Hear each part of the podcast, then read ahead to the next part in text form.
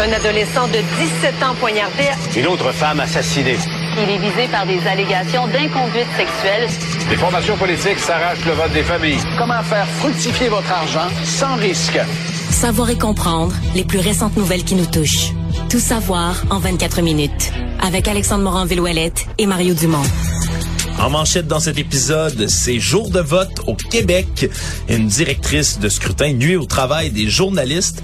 De nouvelles révélations sur Hockey Canada et un concours de pêche en Ohio devient viral pour les mauvaises raisons. Tout savoir en 24 minutes. Tout savoir en 24 minutes. Bonjour et bienvenue à Tout savoir en 24 minutes. Bonjour Mario. Bonjour. Ben, c'est jour de vote aujourd'hui au Québec hein, après une longue campagne électorale et pour laquelle peut-être euh, plusieurs diront ouf, c'était long mais finalement on y est arrivé. Mais pourtant, c'est une des plus courtes. C'est une des plus courtes en termes de, de jours absolus, c'est ça? On oublie, euh, écoute, il y a déjà eu des campagnes qui duraient 40 quelques jours jusqu'à 50 jours. On a eu 36 jours, 5, en fait, même si tu comptes pas le jour du vote, là, c'est 5 petites semaines. Oui, 5 c'est- fois 7, 35. euh, mais c'est certain quand tu arrives à la fin, tu sais, mettons cette semaine, la partie du vol, du dépliant, puis tout ça, les mauvaises... Il y a un point où tu te dis, ouais, c'est le temps que ça finisse. C'est le temps que ça On finisse, On me semble qu'on arrive toujours dans cet état d'esprit-là à la fin, de dire, bon, ben, on a fait le tour, on connaît le programme, on a eu les débats, c'est le temps que ça finisse. Si tu veux Et mon pour les avis- candidats, c'est épuisant aussi. Ouais, hein. puis si tu veux mon avis, 35 jours, c'est en masse longue. Je dis, c'est, pas dans, pas dans les plus longues, c'est dans les plus courtes qu'on a connues. Mais c'est en masse longue. Je veux dire, même si on ajoutait une semaine, euh, je veux dire, est-ce qu'il sortirait de nouveaux faits, de nouvelles données, de, de, de- qui changerait le cours de la Ben campagne non, en ben tant non, que ben tel. non, ben non. À ce point-ci, les électeurs ont fait le tour et pourront donc s'exprimer. hein. Ça a ouvert ce matin à 9h30 là, les 3902 bureaux de vote au travers du Québec, là, répartis dans les 125 circonscriptions qu'il y a. Ils seront ouverts jusqu'à 20h ce soir, à heure à laquelle Pour commencera le dépouillement. rare, pour une rare fois, pas de... Écoute, à toutes les fois, là, tu sais, le matin du vote, il y a une place qui avait pas d'électricité. Euh, Il y a une place qui a eu un dégât d'eau durant Ouais, la nuit. dégât d'eau, Un hein. dégât durant la nuit, la tuyauterie. Non, mais tu viens de le dire, c'est 3900 lieux de votation. Là. Tu sais, C'est statistiquement les chances que sur 3900 lieux, il y en Il ait y a un, des- il y en erreurs, un, il y a des quelque problèmes. chose, la porte débarre plus, il y a quelque chose de coincé, il y a plus d'électricité.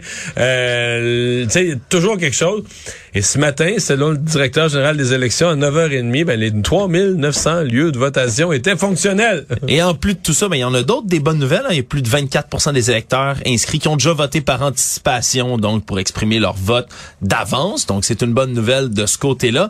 Et là, on devra élire le 43e gouvernement de l'histoire du Québec. Mario, il y a 881 personnes qui sont candidats, candidates à cette élection-ci. Et ce matin, ben, Sauf que ce qui est un record, c'est qu'il y a cinq partis qui ont des chances réelles. Tu sais, sur les, sur les 800 en haut de candidats, 10 d'intention de vote. C'est ça. T'as des partis, là, euh, qui, qui, qui, que les gens savent même pas le nom. Le Parti culinaire, par exemple. Mettons, puis qu'il y a des poignées de candidats qui vont avoir euh, des quelques dizaines de votes. Mais tu as cinq partis sérieux, organisés, affichés, euh, qui ont distribué des dépliants, qui ont mis de la publicité et qui ont des chances réelles de faire élire des députés. là. Absolument, qui pourrait se retrouver à l'Assemblée nationale.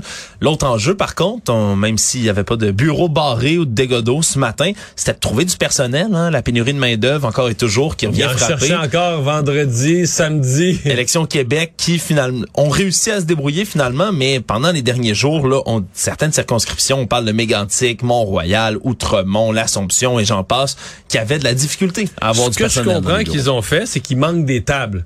Exemple, tu- dans ces circonscriptions-là, tu sais, t'as ton numéro, mettons, on va te dire, tu es à section de vote numéro 42, là. Exact. Ben là, ça se pourrait qu'à la, à la- à la table, ils mettent le 42 et le 43 ensemble.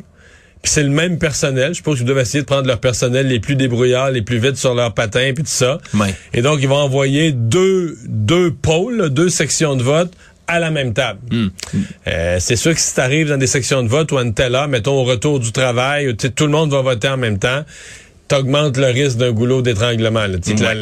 parce que ça prend quand même le temps que tu donnes le bulletin, la personne va voter, regarde ça un peu, ça prend, mettons, 30 secondes de voter. Il y a une limite. T'as beau avoir du personnel vite et débrouillard, il faut prendre le temps de voter. C'est un à la fois. ben, Puis après ça, c'est les résultats hein, qui vont euh, qui vont être comptabilisés ce soir vers 21h. On devrait potentiellement avoir les premiers résultats qui sortent. Et donc oh, ça avant ça. Ouais. On commence à avoir des petits résultats, les pôles moins nombreux. Va, va 20h05, 10. Quelques Le vote par, du vote par, boîtes du vote, parce, que oui, parce que le vote par anticipation, il est compté à partir de 18h. Ah, OK.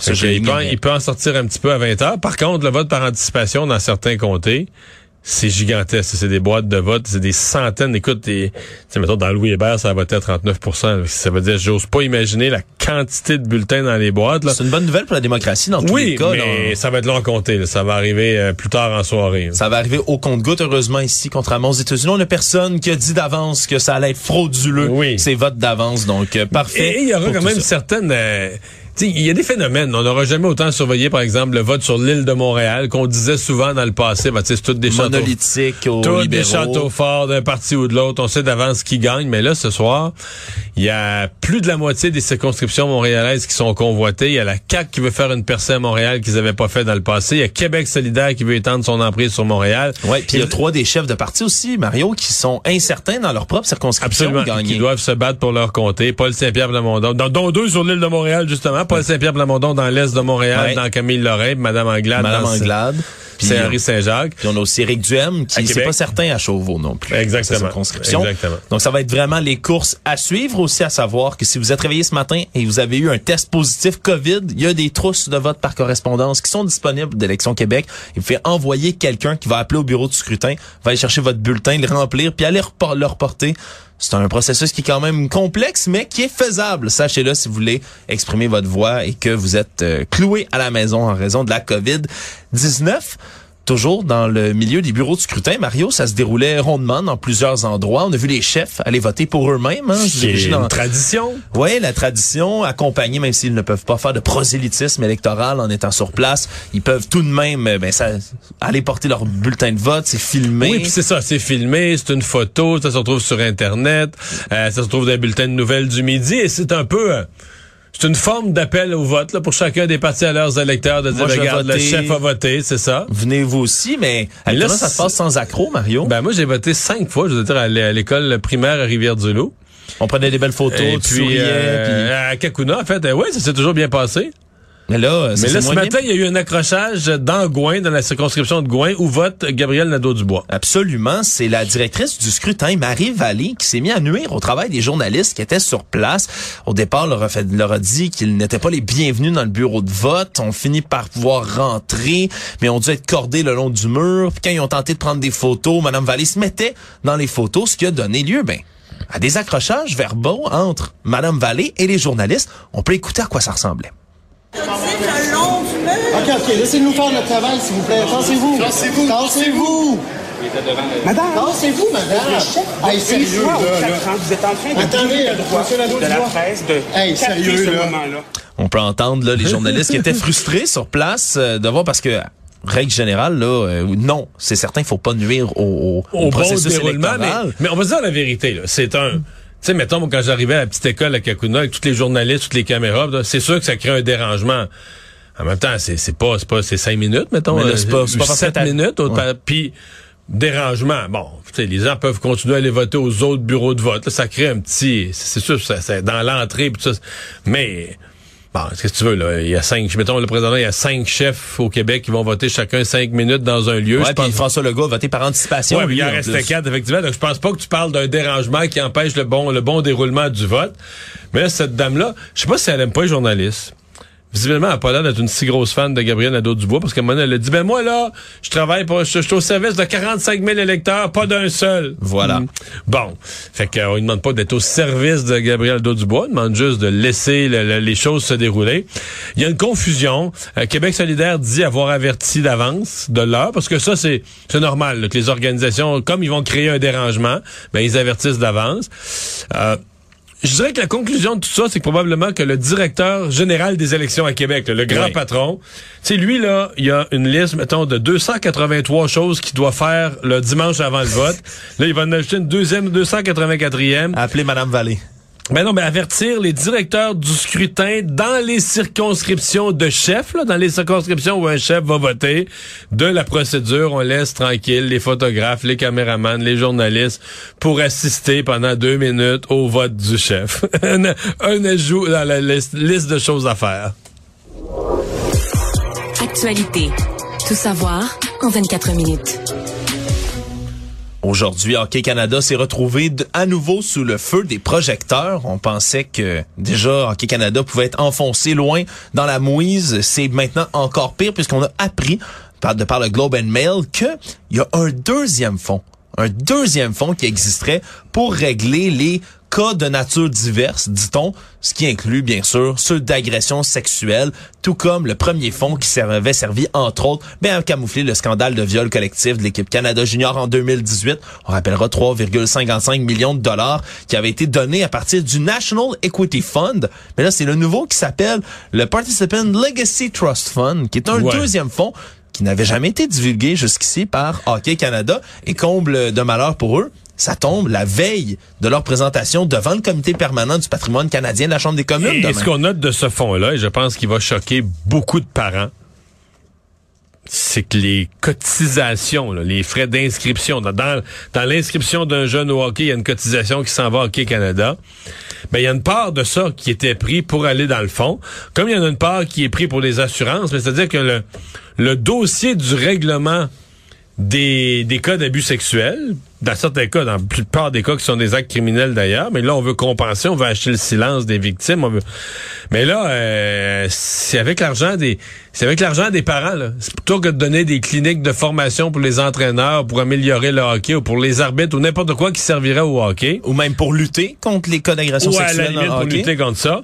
Mais exactement, c'est que là, c'est devenu euh, une, un dépôt, dans le fond, pour compenser. Exactement. On a appris entre autres qu'il y a eu un transfert qui avait été fait d'une somme de 7,1 millions de dollars dans ce nouveau fonds-là. Un fonds qui d'ailleurs aurait dû être fermé le 15 mai 2020 dernier. Global Mail apprennent également que les membres de Hockey Canada se sont adressés aux tribunaux, ni plus ni moins, que pour garder ce fonds-là en place jusqu'en 2039. Et dans euh, une déclaration sous serment qui a été remplie en janvier 2019 par le président financier d'Hockey Canada, Brian Caro, lui a dit que ben, les fiduciaires croient que d'autres plaintes vont être portées au-delà de la date d'échéance de ce fonds-là et donc qu'il faut prolonger la durée de ces fonds. Donc, ils ont vraiment traité euh, cet argent-là comme un problème d'assurance et non pas comme le problème d'agression sexuelle lui-même. Et les montants sont considérables. Je veux dire, on parle pas de, de petites, on parle de millions de dollars.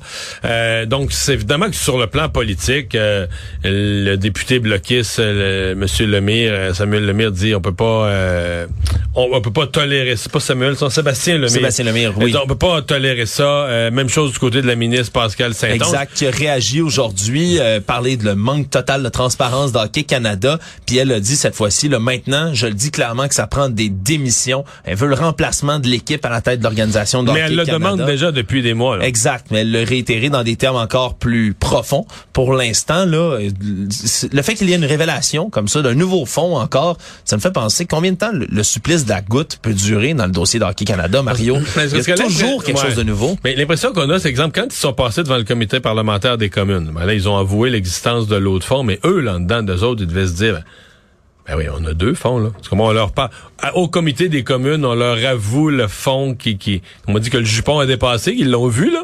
Ah, ils trouveront sûrement pas le deuxième. Mais c'est, mais c'est ça que tu dis. Tu dis probablement que s'ils en ont pas parlé, c'est parce qu'ils disent, ah, ils trouveront jamais qu'il y a un deuxième fonds.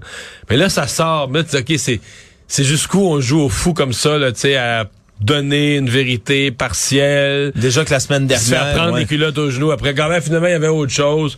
Puis la confiance, là, est, sincèrement, la confiance envers le Canada est à zéro des instances politiques, est à zéro de ceux qui, comment, les commanditaires, est à zéro du gouvernement qui est un des financiers. Euh, Puis là, de plus en plus, est à zéro dans toutes les petites organisations locales. Je sais pas comment c'est au Canada anglais, mais moi, ce que j'entends au Québec, c'est que les gens au Québec sont décrochés d'Hockey Canada, sont choqués même d'envoyer leur cotisation. C'est un vrai problème. Ouais, c'est un vrai problème. surtout qu'il n'y a pas une semaine qui passe sans qu'Hockey Canada revienne avec un, soit un nouveau scandale, soit un nouvel accrochage. La semaine dernière, on se souviendra, là, s'il avait été révélé que certains sondages qu'il faisait passer ben Hockey Canada disaient, posaient la question suivante, trouvez-vous que les médias exagèrent la controverse autour d'Hockey Canada? Il faisait un sondage, non pas pour demander aux parents, est-ce qu'il y a des problèmes? Est-ce que dans votre Comment on peut s'améliorer? Ben oui, puis est-ce que dans votre club local, il y a eu des cas d'agression de, sexuelle ou même de, comportements euh, sexuels qui sont euh, qui sont inacceptables, qui sont inappropriés? Non, non. On, on, sondait les perceptions. Quelles sont les perceptions à l'endroit d'Hockey Canada, puis quel dommage tout ça a fait sur la réputation d'Hockey Canada. Donc, on n'était pas du tout sur le fond des choses. C'est comme un, comme un parti politique, ni plus ni moins, qui sonde son image. C'est ça qu'Hockey Canada opérait comme, euh, comme euh, exercice. Tout savoir en 24 minutes. Un rapport du coroner publié la semaine dernière révèle qu'un septuagénaire qui a perdu la vie en août 2020 après avoir reçu par erreur une dose massive d'activant au CHSLD de Saint-Jean-sur-Richelieu et ça revient dans le même cadre, la même narrative d'histoire qu'on a malheureusement trop vu durant la pandémie, alors qu'il était au CHSLD de Saint-Jean-sur-Richelieu. Denis Boutin, 74 ans, a été victime ni plus ni moins que du manque de personnel qu'il y avait à ce moment-là dans l'établissement, ce qui a fait en sorte qu'il y a eu plusieurs erreurs qui ont été commises, entre autres le nom du produit sur la bouteille qui n'a pas été validé, et donc il a reçu par intraveineuse ni plus ni moins que 30 mg d'activant, qui est un opioïde contre l'anxiété. Hein. Mais c'est une dose mortelle parce qu'on pensait qu'on lui donnait un médicament pour ses problèmes cardiaques. Ben oui, parce que 30 mg la dose normale de ce médicament-là, c'est 1 à 2 Donc, il en a reçu beaucoup, mais beaucoup plus. Et donc, a été retrouvé moins d'une heure plus tard en détresse respiratoire. Il est décédé ce soir même. Et ce qu'on apprend maintenant dans le rapport du coroner, c'est que il y avait une infirmière chef en place, alors qu'il aurait dû en avoir deux, qui était à 74 patients à sa charge et donc euh, l'information s'est perdue. En plus, le médicament aurait été dû aurait dû être verrouillé sous clé dans un frigidaire, ce qui n'était pas le cas. Bref, il y a eu une cascade d'erreurs qui ont été commises qui malheureusement ont coûté la vie à monsieur Boutin.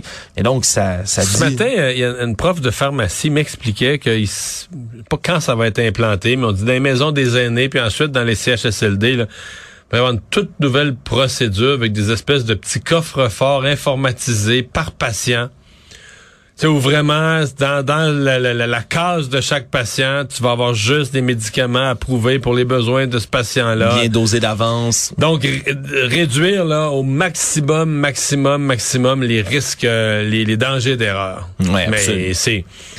C'est certain que le, le, du personnel qui est là trop longtemps, du personnel qui est là en nombre insuffisant, plus t'es sous pression, moins t'as le temps de regarder et de penser à ce que tu fais, plus t'augmentes les risques d'erreur et c'est ce qu'on a vécu. Dans les affaires judiciaires, l'homme qui était recherché pour avoir causé la mort d'un individu de 75 ans a été finalement arrêté. Il y avait deux hommes qui, qui étaient à la bord là, du Range Rover blanc qui a pris la fuite après avoir percuté une Honda Civic qui était conduite par un homme donc de 75 ans qui est mort sur le coup. Et par la suite, les présumés passagers là, du véhicule s'étaient euh, enfuis à pied, ont été finalement retrouvés par les autorités. Semble-t-il qu'ils aient appelé le passager tout d'abord, puis le conducteur, appelé le 911 pour finalement se rendre. Se livrer, ouais, c'est ça. Pour finalement se livrer vers la justice. doivent comparaître aujourd'hui au palais de justice de Laval. On verra donc ce qui sera réservé à ces deux hommes. Le Canada aujourd'hui a pris la décision d'imposer des sanctions contre 25 hauts responsables iraniens. Enfin? Neuf entités gouvernementales, tout ça évidemment pour protester contre la violente répression des manifestations anti-gouvernementales en Iran.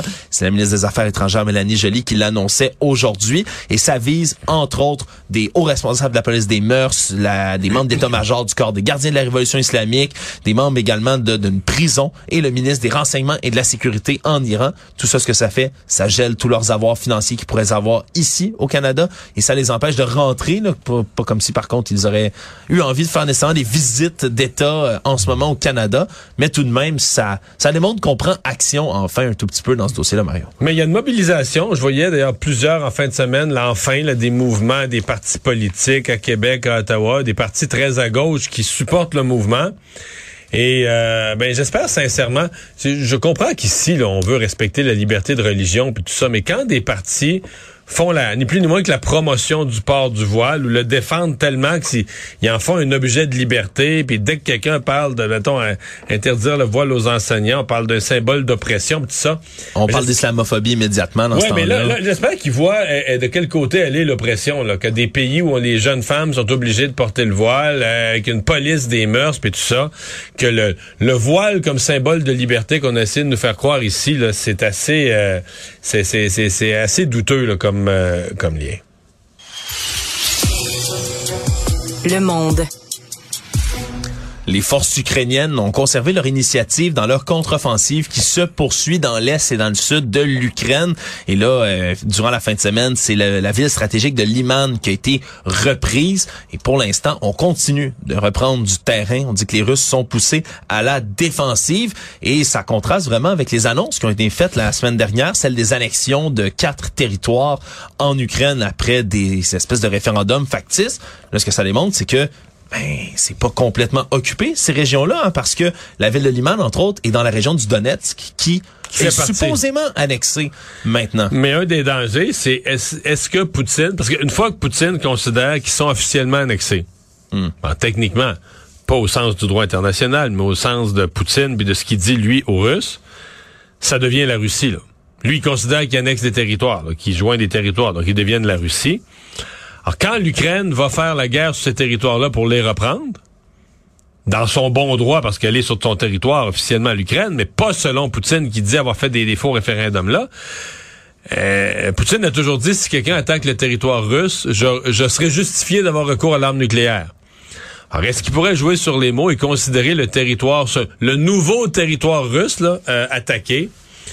C'est la ligne est dangereuse. Il y a, des experts, euh, des experts militaires qui se posent la question présentement. Absolument. Puis l'autre champ de bataille sur lequel on s'est livré des joutes par rapport à l'Ukraine, c'est sur Twitter. Le milliardaire américain Elon Musk aujourd'hui qui a fait une publication, ma foi controversée, a fait lui-même part de son espèce de proposition pour un traité de paix entre la Russie et l'Ukraine. il a beaucoup aidé l'Ukraine au départ avec ses Starlink. Il a permis à l'Ukraine quand les quand les, Russes attaquaient, faisaient tomber les systèmes informatiques, les systèmes, les Wi-Fi, les, les, lui assurait avec Starlink que l'armée ukrainienne puis que les, les gouvernements ukrainiens pouvait continuer à avoir du, de l'Internet, du réseau, être connecté. Mais là, aujourd'hui, il faisait une espèce de sondage, oui ou non, pour son espèce de proposition, mais dans laquelle, entre autres, il parle de faire des nouveaux référendums supervisés par l'ONU dans les régions euh, ben qui veulent être annexées, l'abandon de la Crimée, un statut neutre pour l'Ukraine. Et ben, on n'a pas tardé à réagir. Le président ukrainien Volodymyr Zelensky a lui-même réagi avec son propre sondage en disant quel Elon Musk préférez-vous, celui qui soutient l'Ukraine ou qui soutient la Russie, qu'il y a eu énormément là de gens qui ont réagi à tout ça et même que l'ambassadeur. Mais je sais pas, c'est un clown Elon Musk, c'est. On sait jamais, on sait jamais de quel côté il verse parce que sur les réseaux sociaux, il agit comme un comme un élément complètement erratique, un enfant qui a pris trop de sucre. Des fois, c'est étrange, honnêtement. Non, mais mettons, euh, compte tenu de sa fortune, puis de son importance dans le monde, et tout ça, on se dit, mais même lui, avant de tweeter, il devrait consulter au moins des conseillers, un groupe d'experts, des gens. Mettons sur une question comme ça, l'Ukraine, là il est un homme trop puissant pour écrire n'importe quoi. Mais on a l'impression que c'est un homme très riche et très puissant, mais qui est comme à la taverne, puis ça y passe par la tête, il l'écrit. Ouais, de temps en temps, on sait jamais quel est le Musk qu'on va avoir devant nous. Et la réponse de l'ambassadeur ukrainien en Allemagne a été sans équivoque là-dessus. Ma réponse très diplomatique est d'aller vous faire voir, Monsieur Musk. Savoir et comprendre, tout savoir en 24 minutes. En terminant, Mario, il y a un événement qui est devenu viral, euh, mais pas pour les bonnes raisons. Concours de pêche en Ohio, et je t'en parle parce que c'est un concours de pêche au doré jaune. Hein. Ça m'intéresse. Je sais que toi-même es un pêcheur, ben tu es un pêcheur de doré. C'est un gros, euh, gros tournoi qui avait lieu la semaine dernière euh, sur le lac Erie, entre autres, où on pèse à la fin les cinq plus gros dorés qui ont été pris par les participants, par les pêcheurs, et le poids combiné de ces cinq dorés-là, eh bien, annonce le gagnant qui peut gagner près de de 29 000 dollars ben quand, même, en prix. Donc c'est un, un concours de pêche assez prestigieux. Merci. Sauf qu'il y a eu un problème lorsqu'on est arrivé pour peser les poissons de deux candidats qui venaient ensemble. Eh bien, leur doré ressemblait à des gros dorés de 4 livres, hein, quand même, de belles prises. Mais il en pesait 7 lorsqu'ils ont été pesés. Et là, l'organisateur s'est dit, hein, c'est donc bien étrange tout ça. Il a ouvert les dorés, pour se rendre compte qu'à l'intérieur, on avait inséré des poids en plomb pour les rendre plus lourds et même inséré des filets déjà coupés de d'autres dorés à l'intérieur qu'on avait comme fourré à l'interne des, des poissons eux-mêmes. Pour donner du poids. Pour donner du poids, pour donc faire ça. Et je te laisse écouter la réaction, Mario, lorsqu'on a enfin trouvé qu'il y avait tricherie dans le concours. We got weights and There we go!